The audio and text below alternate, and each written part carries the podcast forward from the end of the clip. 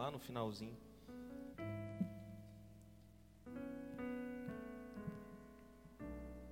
Nós vamos ler e orar, pedindo que Deus fale conosco através dessa palavra que enche o nosso coração de fé e nos dê forças, nos dê forças para continuar na caminhada. Evangelho segundo escreveu João no capítulo 20, versículo 10, são palavras escritas para relatar o que aconteceu depois da ressurreição de Jesus, bem no começo quando eles ainda não sabiam que Jesus tinha ressuscitado. João 20, João capítulo 20, versículo 10 diz o seguinte: E voltaram os discípulos outra vez para casa.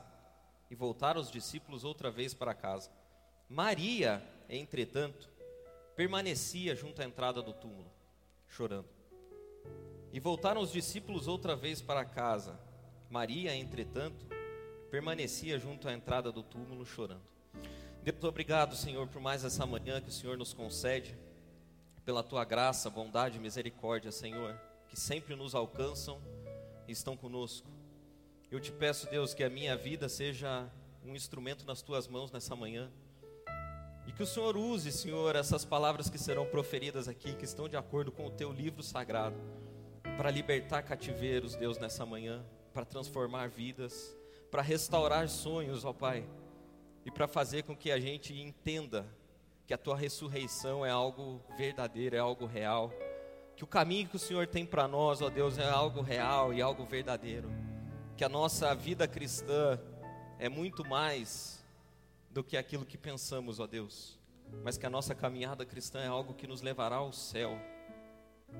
É o teu trabalhar do Senhor na nossa vida, Deus, por isso eu te peço, abra os nossos ouvidos, os nossos olhos, Liberta-nos, ó Deus, de toda mente cativa e que a tua palavra produza efeito em nós, ó Pai. Em nome de Jesus, o teu filho é que eu te peço. Amém. Amém. Sente-se. Dias difíceis para a fé cristã. Os dias em que vivemos são difíceis e a fé, assim como a vida, é feita de fases. Já perceberam como a nossa vida é feita de fases, dias melhores e dias não tão bons. Dias em que parece que tudo está perfeito e dia que parece que nada faz sentido. Assim como a vida, a fé também é assim. A nossa fé, existem momentos em que parece que Cara, a gente vai dizer para o um monte se transporte para lá e ele vai se transportar. A nossa vida e a nossa caminhada com Jesus é feita por dias que parecem que Deus está presente com a gente e que você sente a presença de Deus e que você sem perceber começa a orar e a oração é tão boa que você ora durante um tempo e não percebe que está orando. Momentos em que parece que Deus está tão perto da gente que a gente consegue até ouvir momentos em que Deus comunica a nós a sua vontade, a sua verdade. Momentos em que pessoas nos procuram e dizem: Cara, que coisa maravilhosa, tem alguma coisa diferente em você, tem alguma coisa especial em você, e você não deveria, mas a gente se sente um pouquinho e fala: Cara, que bênção, é a minha fé, é o meu cultivar, o meu caminhar, a minha, a minha dedicação, eu tenho sentido Deus, eu tenho visto Deus, eu nunca tive tão bem. Mas há momentos também que as circunstâncias mudam. E quando mudam as circunstâncias, parece que a nossa fé murcha. Parece que a nossa fé, que outrora era de ver e ouvir Deus, passa a ser de orações não respondidas, de momentos em que você até busca, mas não acha nada Momentos que você não sente nada e você ora e parece que você está orando há 30 minutos, e daí você ora e fala, puxa, faz só dois. E eu fiquei pensando se não seria isso que está acontecendo com a maioria de nós nesses últimos tempos. Essa semana, e foi isso que me motivou a, a pensar nessas coisas, eu e a Cissa fomos a um lugar onde, onde a gente ia. Faz tempo que a gente vai lá. Na verdade, a gente não vai muito lá, mas a gente foi lá a primeira vez há muito tempo. Eu acho que essa foi a quarta vez que a gente foi lá. E a pessoa que nos atende lá nesse lugar era uma pessoa que, quando nós o conhecemos pela primeira vez, era esse tipo de gente da fé virtuosa que eu estava falando. A conversa sobre Deus fluía naturalmente com aquela pessoa. Eu me lembro que a primeira vez que a gente foi lá, ele tinha acabado de ser assaltado, há uns dias atrás. E ele falava daquele assalto com uma fé tão grande que eu falava, cara, que fé desse cara. E para ele estava tudo bem, e que aquelas coisas para ele não tinham valor, tinham valor para o homem, mas para ele quem tinha valor era Deus. Que fé.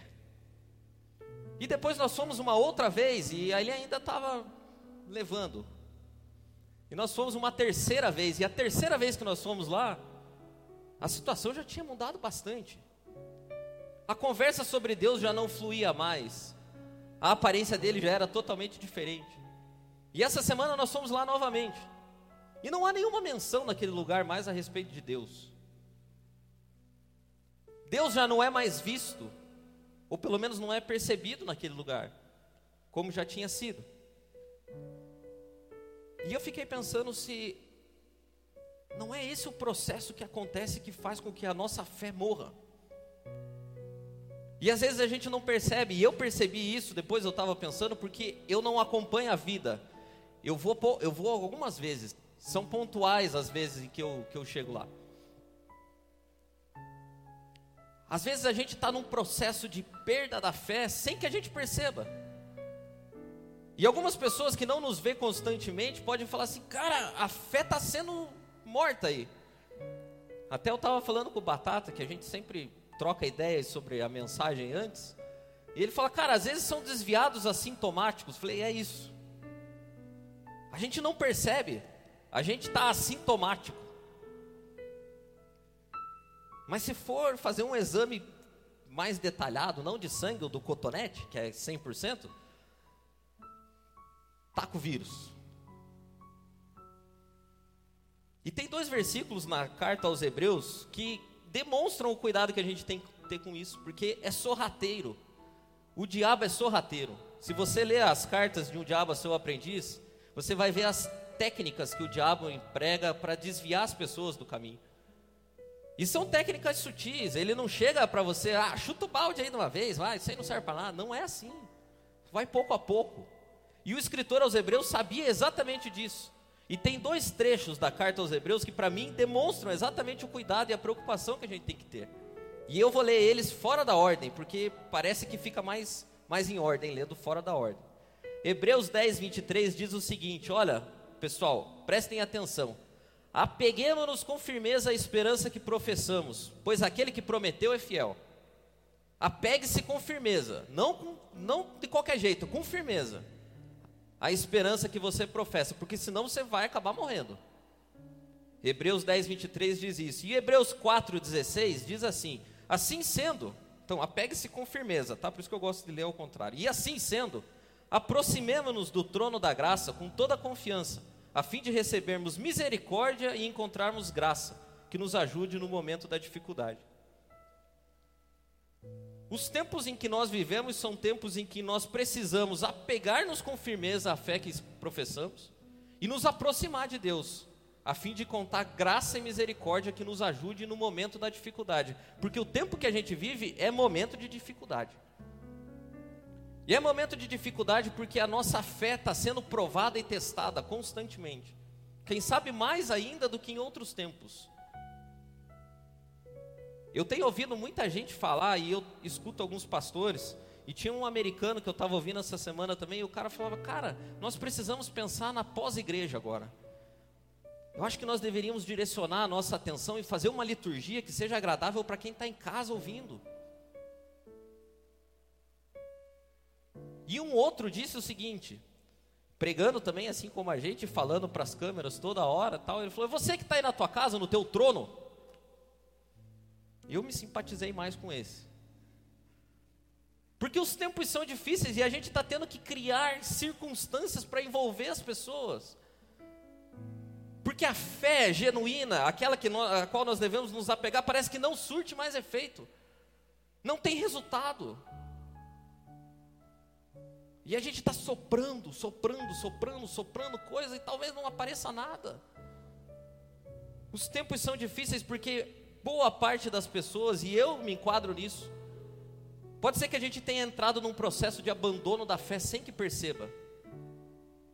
E eu criei aqui uma lista que para mim são passos que servem como um teste para a gente ver se a gente está entrando no processo do abandono da fé. E o primeiro, o primeiro passo para mim, de uma pessoa que está entrando num processo de abandono de fé, é o passo da expectativa. A gente começa a nutrir expectativas a respeito da vida cristã, da caminhada cristã. A gente começa a nutrir expectativas a respeito da fé. E sem que a gente perceba, essas expectativas vão se tornando no todo. Aí você começa a, a, imaginar coisas e a pensar que o mundo deveria acontecer de um jeito. E quando você olha para a realidade, o mundo não acontece daquele jeito. E aí você ora pedindo, Deus, muda as coisas para que aconteçam desse jeito aqui que eu quero. E as coisas não acontecem. As coisas não mudam. As expectativas não são cumpridas.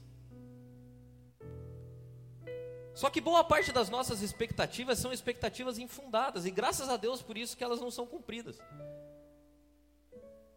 Boa parte das nossas expectativas mostram apenas que nós não entendemos a mensagem de Deus. Para mim foi isso que aconteceu. Porque se você pega aqueles dois discípulos que estavam indo a caminho de Emaús, olha o que eles dizem em Lucas 24, 21. Quando alguém se aproxima deles e pergunta por que, que vocês estão meio tristes, eles falam: Pô, você não sabe o que aconteceu? Você é o único que não sabe o que aconteceu. De todo mundo aqui, você é o único cara que não sabe o que aconteceu. Eu vou dizer para você o que aconteceu. E a nossa esperança, ele falando das coisas que tinham acontecido com Jesus e que ele tinha sido morto. E aí ele diz, ele diz o que estava dentro dele. Ele diz assim: e a nossa esperança era que fosse ele quem iria libertar o povo de Israel. Porém, já faz três dias que tudo isso aí aconteceu. Olha a expectativa deles. Jesus tinha ficado falando um tempão: olha, eu não sou o rei, não me coloque no trono, eu, o meu reino não é desse mundo, eu não sou daqui, eu vou para o Pai. E a expectativa deles era: a gente imaginava que era ele que ia libertar, ia reinar, ia ficar tudo bem. Expectativas infundadas. Expectativas infundadas que vão pouco a pouco adoecendo o nosso coração, porque Provérbios 13, 12 diz que a expectativa adiada faz adoecer o coração. Então você começa com a expectativa, a expectativa não se cumpre, você está animado, você está quente, você ora, você busca, você se dedica, você está na reunião de oração, você está no culto, você está ali, você está lá, você está evangelizando. E você tem expectativa que as coisas aconteçam, mas daí vai pouco a pouco as coisas não acontecem e a expectativa adiada vai fazendo adoecer teu coração. E você vai dar mais um passinho, você já não está mais tão animado, agora você já entra na fase da murmuração, que é o segundo sintoma do abandono da fé. Aí começa a dar aquela murmurada. Ainda, por mais que não seja uma murmurada assim, bem murmurada, a tua oração que antes era cheia de fé, agora já é Deus, mas por que é que acontece comigo, hein? Eu acredito que o Senhor pode fazer, mas demora, né? É uma murmuradinha que ainda tem fé, é uma mistura. Não é aquela murmurada tipo o pessoal no deserto, oh, mas Deus tirou a gente do Egito para vir morrer aqui, sacanagem, né? Não é essa ainda. Essa vai, vai acontecer um pouquinho depois. É aquela que ainda você nutre esperanças. Você ia três vezes na reunião de oração, agora você vai uma, mas né, que vai que ainda dá. Murmuração. Está abandonando a fé. Então começa com expectativa, vai para murmuração, depois disso vem o esfriamento. E eu acho que essa aqui é a fase onde quase todo mundo estaciona. E eu estava fazendo uma, uma, um teste da minha fé essa semana. E eu não sei não, hein? Dá um medinho. Que Deus tenha misericórdia. Porque o esfriamento é a fase do normal. Então você tinha Cara, você ouvia as histórias de Deus, você ficava fissurado com aquilo. Aquilo queimava no teu coração, você tinha desejo de orar, você tinha desejo de buscar a Deus. Você lia a Bíblia, você ouvia a pregação, você ouvia louvores e chorava com os louvores. Deus falava, você ouvia, aí você criou expectativas, e as expectativas foram te judiando. E você começa a murmurar, e dali um pouco você fala assim: olha, eu não vou mais nem orar, porque eu já orei, não adianta mais, né? Eu vou simplesmente tocando.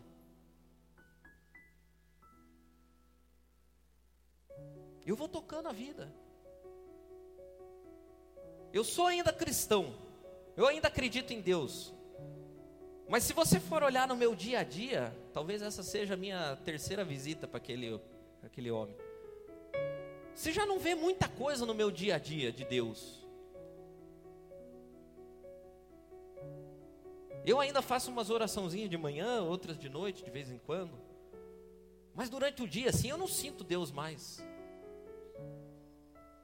Durante o dia eu não, eu não percebo Deus.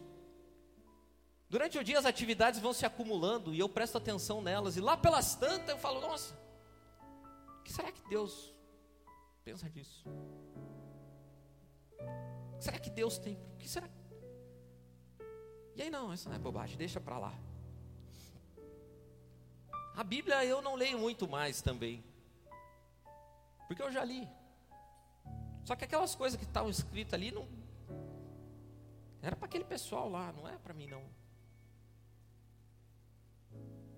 Aí às vezes dá uma dificuldade um pouquinho maior, aí eu vou, aí eu vou, dou mais uma orada, tal, tal, mas dali um pouco eu já volto pro meu normalzinho. Esfriamento. Esfriamento. A gente começa a viver a vida cristã como, como a gente vive outras coisas assim. Tipo, você fala assim: "Ah, eu sou, o que que você é da vida? Ah, eu sou administrador, é parte da cultura da pessoa". Mas assim, o que que isso muda na tua vida? Ah, é minha profissão, mas não é a minha vida, entendeu? Você é cristão? Sim, sou cristão. Mas não é assim, cristão. A gente, às vezes a gente é mais curitibano que cristão, porque curitibano é aquele que não cumprimenta as pessoas. Eu desde sempre não cumprimento ninguém, entendeu? Eu sou firme no meu propósito de ser curitibano.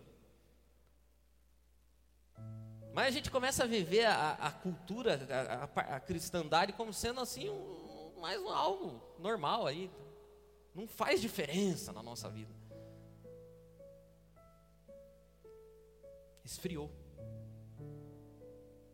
E é tão grave que a gente ainda pensa que é crente. Eu fico, eu tenho medo. Esses dias eu ouvi uma pregação do cara falando sobre as sete cartas do, do Apocalipse, as sete igrejas. E a coisa que mais ele falava era o seguinte: isso me causa temor. Ele falava assim: para todas as igrejas e para todas as pessoas para quem eram dirigidas aquelas palavras, começavam com a seguinte frase: Eu conheço você.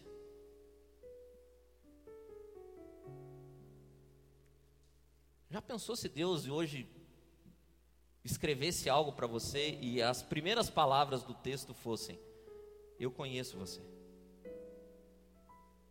Eu conheço você. Para alguns ele ainda dizia mais: Eu conheço você e eu conheço as tuas obras.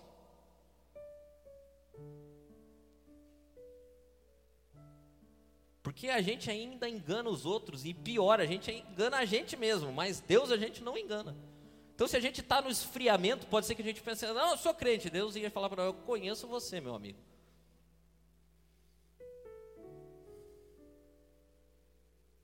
Próximo passo no caminho do abandono da fé é a incredulidade.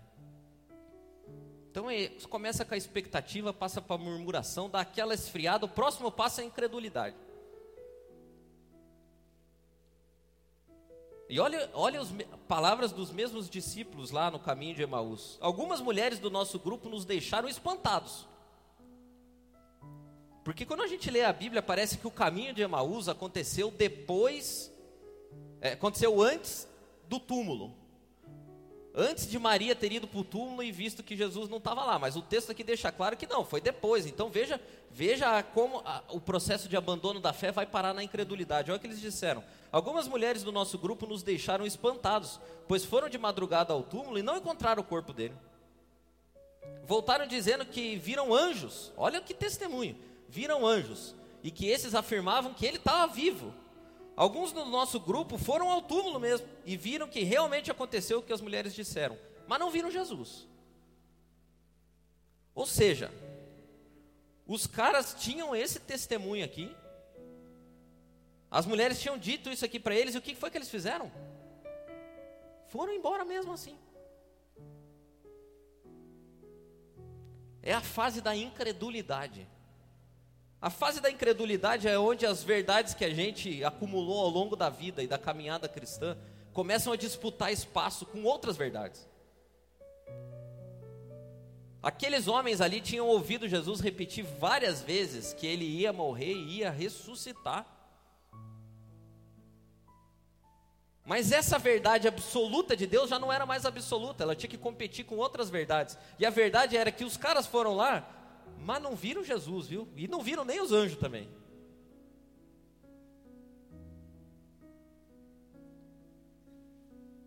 É onde a bondade de Deus é colocada em xeque.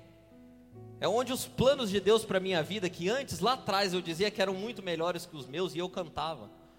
Os teus sonhos são maiores que os meus. Teus desejos são melhores que os meus. Agora eu já começo a. Cara, eu acho que não é, não, hein? Incredulidade. E eu já começo a ouvir outras verdades. A autoridade de Deus já começa a ser julgada na minha vida como se, se é mesmo o melhor para mim. Eu já começo a pensar muito mais em felicidade do que em obediência. E o prazer já toma o lugar do sacrifício. É a fase da incredulidade. E sem que a gente perceba, ela chega sorrateiramente, a gente vai ouvindo outras vozes. Outras vozes que dizem que as coisas não são bem assim.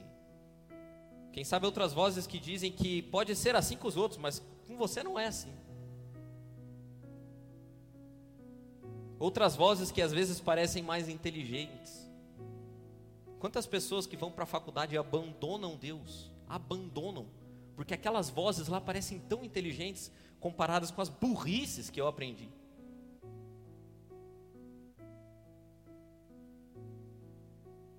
E o escritor aos Hebreus está batendo na nossa porta e falando: ó, pegue, se apegue com firmeza, porque senão você larga, hein? porque parece louco mesmo. Emaús parece muito melhor do que o túmulo. E quando a gente passa da fase da incredulidade, a gente começa a, a pegar tanta birra do negócio que a gente vai para a fase da repulsa. A fase da repulsa é onde você já não acha que é bom ser cristão. E aí o pessoal fala assim: ó, vamos levar um irmão lá para fazer uma visita para você. Ah, não tá, cara, eu não posso nem ouvir falar de crente mais. Esfriou, ficou incrédulo e agora odeia. Não quer mais saber. É o cara que não quer nem ouvir falar de Bíblia, não quer nem ouvir falar de pregação, não quer nem ouvir falar da. não quer nada. E depois que a gente fica um tempo na fase da repulsa, a nossa próxima fase é a Babilônia. Aí você largou mesmo. Largou. Aí os valores morais que você tinha já não fazem mais sentido para você.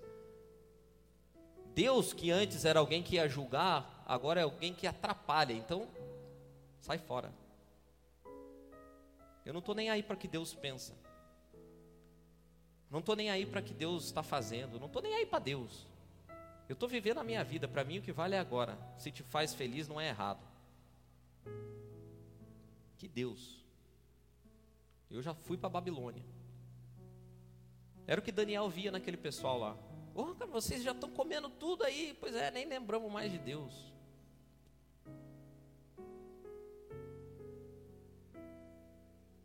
Nós somos da Babilônia. E é triste, irmãos, porque esse é o caminho que o diabo está trilhando para nós. Você não vai para a Babilônia de uma vez. Você não sai do, da expectativa, você não sai do temor de Deus, você não sai do temor para a Babilônia. Não é assim.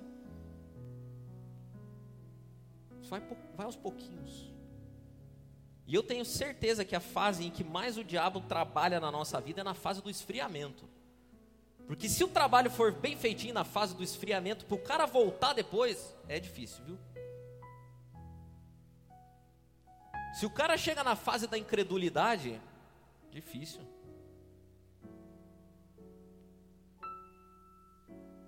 E aí a gente encontra palavras de Jesus que confirmam que o escritor aos Hebreus falou.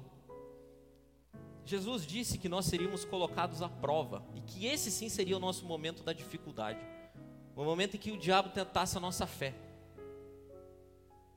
E olha o que ele diz em Lucas 22, 31, depois de Pedro dar um super discurso. Ele diz o seguinte: Simão, Simão, escute bem, escute bem. Satanás já conseguiu licença para pôr vocês à prova, e ele vai peneirar vocês. Ele estava falando com Simão, mas perceba que ele usa o plural, viu? Porque ele estava dando um recado para o Simão, mas estava dando um recado para todos nós. Para aqueles que estavam lá e para nós também. Satanás já conseguiu licença para pôr vocês à prova e ele vai peneirar vocês, como um lavador peneira o trigo a fim de separá-lo da palha.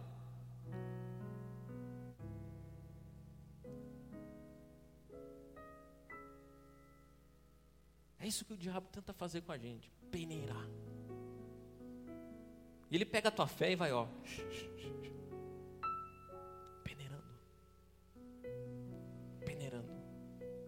Uma verdadezinha por dia. Uma oraçãozinha por dia. Um desejo por dia. Não é de balde. É uma peneirinha pequena, daquelas de cozinha. E sem que a gente perceba, a nossa substância vai caindo. E vai ficando só pedra. E a nossa fé que era firmada em Jesus vai ficando só pedra. Ressentimento. Desapontamento. Mas graças a Deus que nós temos Jesus, porque ele diz o seguinte para Pedro: mas eu tenho orado por você. Você pode imaginar isso hoje? Eu tenho orado por você. Mesmo quando a gente não consegue orar, Jesus diz: Eu tenho orado por você. E eu tenho orado por você, Simão, para que não falte fé. Porque se você perder a tua fé, você está perdido, cara.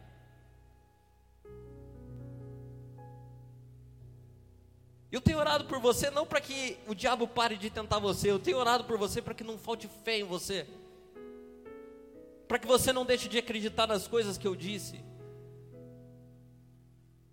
para que você se lembre que houve um momento na tua vida que não era esfriamento, que era quente, e que eu falava e você ouvia, e que você me buscava e me encontrava. Eu tenho orado para que a tua fé não morra. É para isso que eu tenho orado. Porque o diabo vai peneirar vocês mesmo. E não tem jeito de não acontecer, mas eu tenho orado para que não falte fé. E para mim essa é a, a nossa grande questão na caminhada cristã. A questão não é começar coisas, a nossa questão é perseverar nas coisas. Nosso desafio não é começar a orar, o nosso desafio é continuar orando seis meses depois. O nosso desafio não é começar a trabalhar, fazer alguma coisa nova. Isso nos dá prazer. O nosso desafio é encontrar virtude nas coisas que a gente está fazendo faz anos. O nosso grande desafio é perseverar. E a vida cristã é desenvolvida com base na perseverança.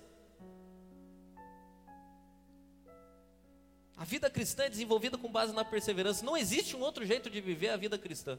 Deus não é um Deus que vai ficar fazendo novidade todo dia para você como um gênio da lâmpada. Não é. O nosso Deus é um Deus que diz até que. Quando ele foi dar as últimas instruções para os discípulos, antes de ir para o céu, ele disse: permaneçam em Jerusalém até que do alto vocês sejam revestidos de poder. Até que significa assim, ó, você tem que continuar até que eu volte. E quando é que vai ser, Jesus? Não sei. Mas até que aconteça, você tem que continuar.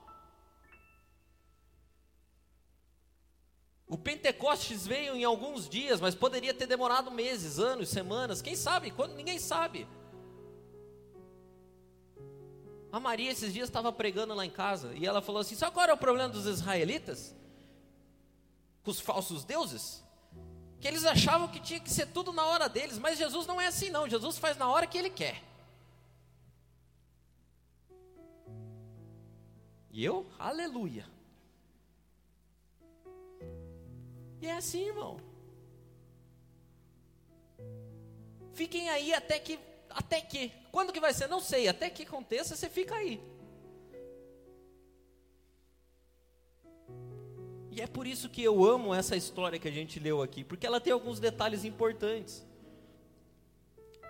Ela mostra que a nossa caminhada cristã pode ser desenvolvida de duas maneiras. Ou a gente é como esses discípulos no caminho de Emaús, que seguem o caminho da perda da fé. Ou a gente é igual Maria.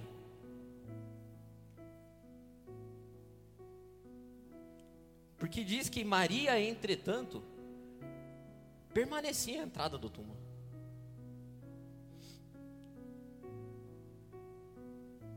E eu fico imaginando se a conversa não tivesse sido entre Jesus e os discípulos no caminho de Emaús, mas entre Maria e os discípulos. E eles iam ver aquela mulher na beira do túmulo e iam falar assim: Ô oh, mulher, o que, que você está fazendo aí? Eu estou aqui porque Jesus foi colocado aqui, ó. Mas você é a única, não sabe? Você não estava lá quando ele morreu na cruz? Acabou, filha. A gente achava que ele ia restaurar Israel, ia reinar, e mas acabou. E talvez Maria ia dizer para eles assim: acabou para você, para mim não. É, mas você não está vendo o túmulo aí? Eu estou vendo. Mas é desse túmulo aqui que ele disse que ele ia se levantar. Por isso eu vou ficar aqui. Porque eu não quero olhar para o túmulo, eu quero olhar para as coisas que ele disse. Lembra quando ele disse para nós que ele ia se levantar? Lembra quando ele disse para nós que ele ia voltar para o Pai e que ele não, ninguém tirava a vida dele, mas ele dava. E aquele que cresce nele, ainda que morto, viveria.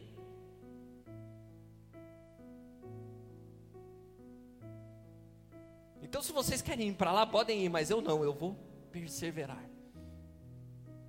Eu vou continuar aqui. Eu vou continuar esperando, mesmo quando não houver sinal nenhum. Eu vou continuar acreditando mesmo quando tudo diga o contrário, porque foi Ele quem disse. Esse é o nosso problema, irmão. A gente persevera pouco.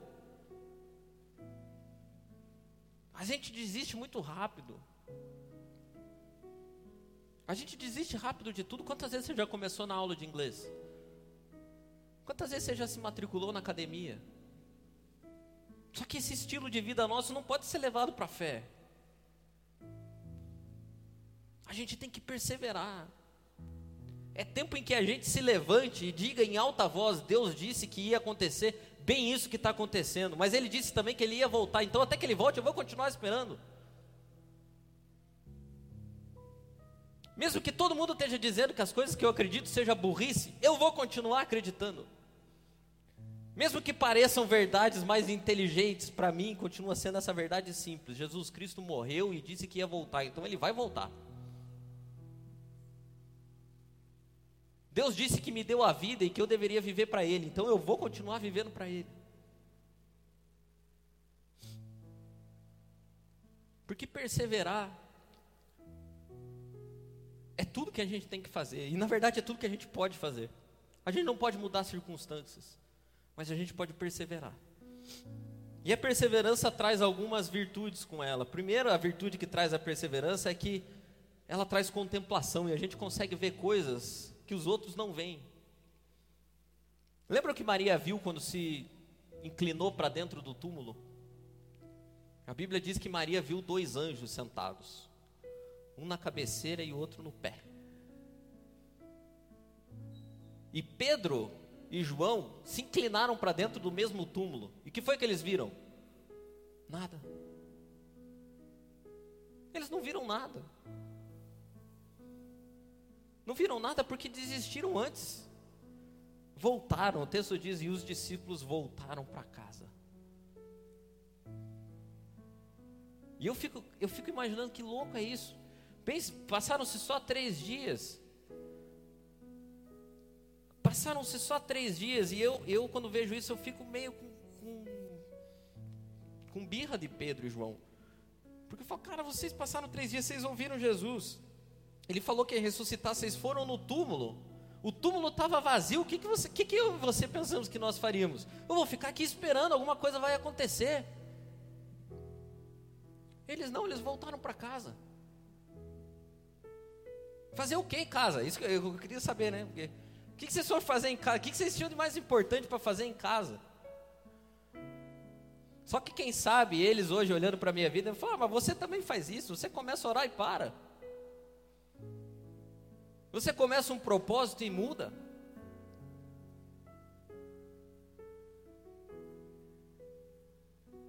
O que, que você viu nesse propósito que você fez, Chico? Nada. Falei, então, você já desistiu, é igual nós lá.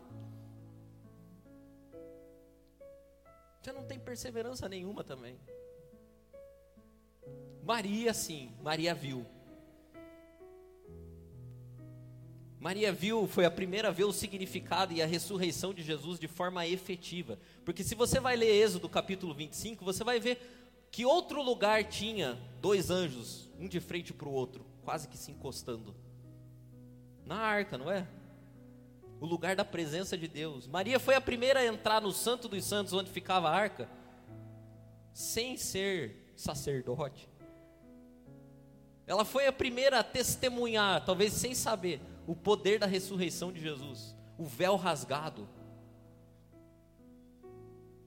Porque naquele lugar não há dúvida nenhuma, Deus estava ali, pois Deus levantou Jesus dos mortos. Maria contemplou tudo isso. Então, se você não persevera em nada, e eu estou falando da fé, mas serve para um monte de outras coisas, você não vai ver nada, não vai enxergar nada não vai testemunhar nada, não vai vivenciar nada. A gente precisa ser terminador das coisas, não começador. Segunda coisa que a perseverança produz em nós é comunhão. Porque a Bíblia diz nesse mesmo relato que depois que os discípulos saíram, apareceu um outro homem e Maria vira-se para aquele homem e fala: Olha, a pedra foi removida. Se você tirou ele daqui, me diz onde ele está. E o homem fala para ela: Por que você está procurando nos mortos? Ela fala: Só me diz onde ele está, que eu vou cuidar do corpo.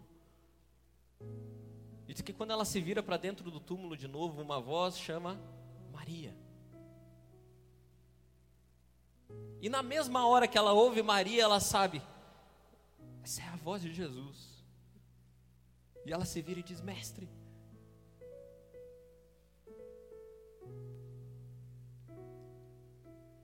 A perseverança faz com que Deus se mostre depois de tempos em que ele pareceu escondido. Porque na Bíblia, sempre que Deus parece escondido e uma pessoa persevera, ela é chamada pelo nome, já viu? Deus não falava mais com ninguém.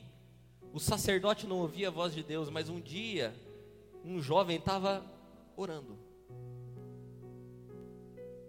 perseverando. E do céu uma voz disse: Samuel. E ele falou: Eli, você me chamou? Não, não chamei não. E ele volta. Deus mostra-se. O Samuel, o Eli. Não, não chamei não, cara. Vai ver o Senhor que está chamando. Vai ver o Senhor que está chamando. Só que onde não há perseverança, o Senhor não chama, não. Quem não persevera não ouve a voz de Deus.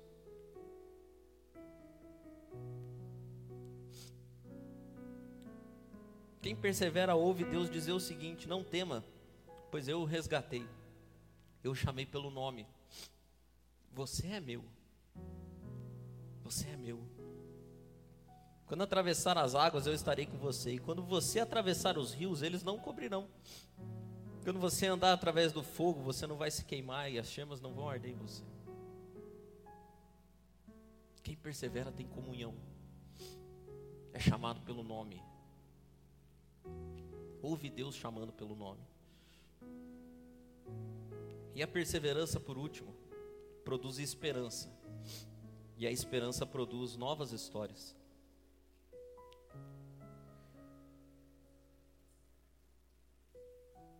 A perseverança produz esperança e a esperança produz novas histórias. Não só isso, mas também nos gloriamos nas tribulações, porque sabemos que a tribulação produz perseverança.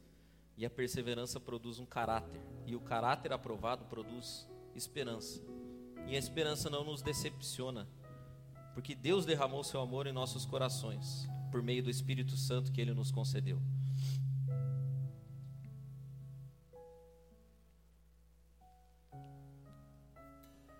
Eu li uma frase muito interessante há um tempo atrás que diz o seguinte: somente onde há sepulturas há ressurreições. Somente onde há sepulturas há ressurreições. Existem coisas que Deus faz com que o tempo mate mesmo na nossa vida, para que a gente persevere depois do nosso ídolo morto, e que essa, essa perseverança produza uma esperança em nós. Somente onde há sepulturas há ressurreições. Se você ler o texto de Marcos, capítulo 16, que fala exatamente desse mesmo episódio, você vai perceber uma pequena diferença. Pequena. Mas que tem um impacto enorme. Quando Maria vê Jesus e percebe Jesus, Jesus diz que ela deve voltar e comunicar aos discípulos que ele havia ressuscitado. E em Marcos é o único texto que diz o seguinte: Vai diga aos discípulos e a Pedro. Vai diga aos discípulos e a Pedro que eu vou adiante de vocês para Galiléia. Vai diga aos discípulos e a Pedro, porque é o seguinte, Pedro Pedro também vai ressuscitar hoje. Pedro era o cara mais improvável de querer encontrar com Jesus, mas nesse episódio Pedro estava ressuscitando. Pedro havia morrido dias antes, mas nesse dia ele estava ressuscitando. Pedro havia negado Jesus e a fé dele havia morrido, mas nesse dia ele estava ressuscitando. Pedro tinha trilhado todos os passos para o abandono da fé. Mas nesse dia ele tinha ressuscitado, ele iria ressuscitar. Quando Jesus disse, vai, diga aos discípulos e diga a Pedro, Jesus está dizendo assim: ó, por mais distante que o cara esteja, eu consigo trazer mortos à vida. Onde há sepultura, há ressurreição. E hoje eu queria incentivar você que talvez tenha percorrido o caminho do abandono da fé. Eu não sei se você está na expectativa, se você está na murmuração, no esfriamento. Talvez você já esteja na incredulidade. Às vezes você está até na Babilônia e a gente não sabe. Eu queria trocar o nome de Pedro pelo teu hoje. Vai, diga ao fulano. Deus ressuscita mortos, Deus ressuscita fés mortas. Só precisa que você sepulte isso.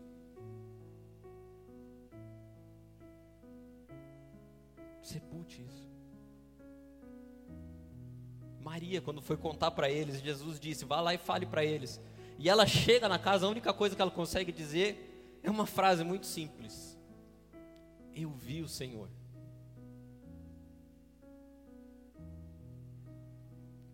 Meu sonho é que as coisas que Jesus faz na minha vida possam ser ditas apenas com uma frase simples: Eu vi o Senhor. Para você que tem uma fé morta hoje, eu desejo que você saia daqui com uma palavra na tua boca: Eu vi o Senhor. Eu vi o Senhor. Mas o que foi que ele fez? Eu vi ele. Fazia tempo que eu não via, mas hoje eu vi. Fazia tempo que eu não ouvia, mas hoje eu ouvi. E ele me chamou pelo meu nome. Eu vi o Senhor. Eu vi o Senhor. Eu vi. Isaías, quando vai declarar a visão dele, ele começa dizendo: Eu vi o Senhor. Isso faz toda a diferença. Persevere, meu irmão. Os tempos são difíceis e a fé tem morrido. E eu digo para você: persevere. Os tempos são difíceis e a estrada para Emaús é convidativa, mas permaneça. Permaneça. Por mais convidativa que a estrada seja, permaneça. Por menores que sejam os sinais, permaneça. Por maior que seja a vontade de desistir de tudo e de ficar no esfriamento, como que numa anestesia, permaneça com a fé em Jesus.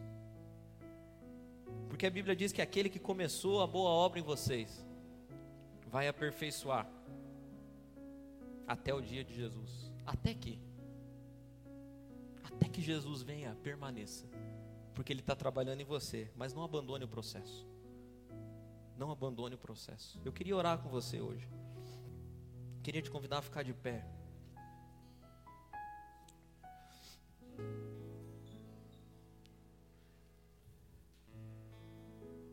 Como eu disse, não sei em que estágio está a tua fé.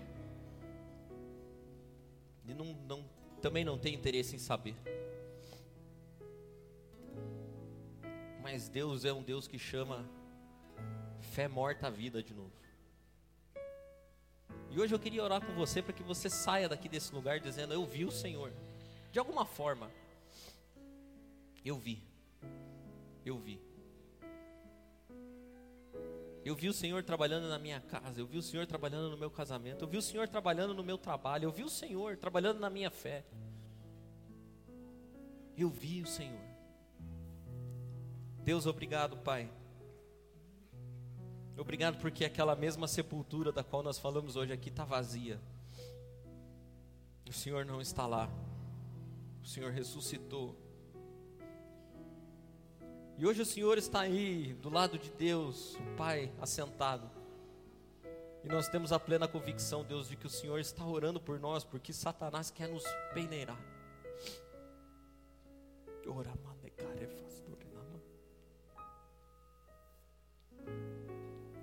Mas eu te peço, Deus, que nesse dia a expressão dos nossos lábios seja: Eu vi o Senhor.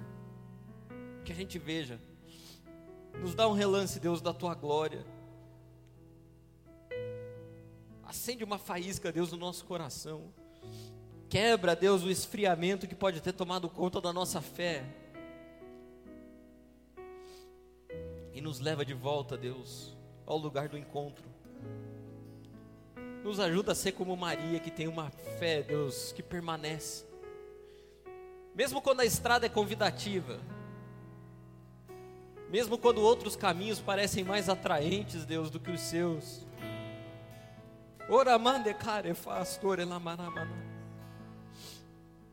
Mesmo quando outras verdades, Deus, parecem mais reais do que as suas. Mesmo quando as circunstâncias dizem o contrário, Deus nos ajuda a permanecer. Que a nossa fé não desfaleça, Deus. Continue orando por nós, Jesus, para que não nos falte fé. Em teu nome, Senhor, nós te pedimos.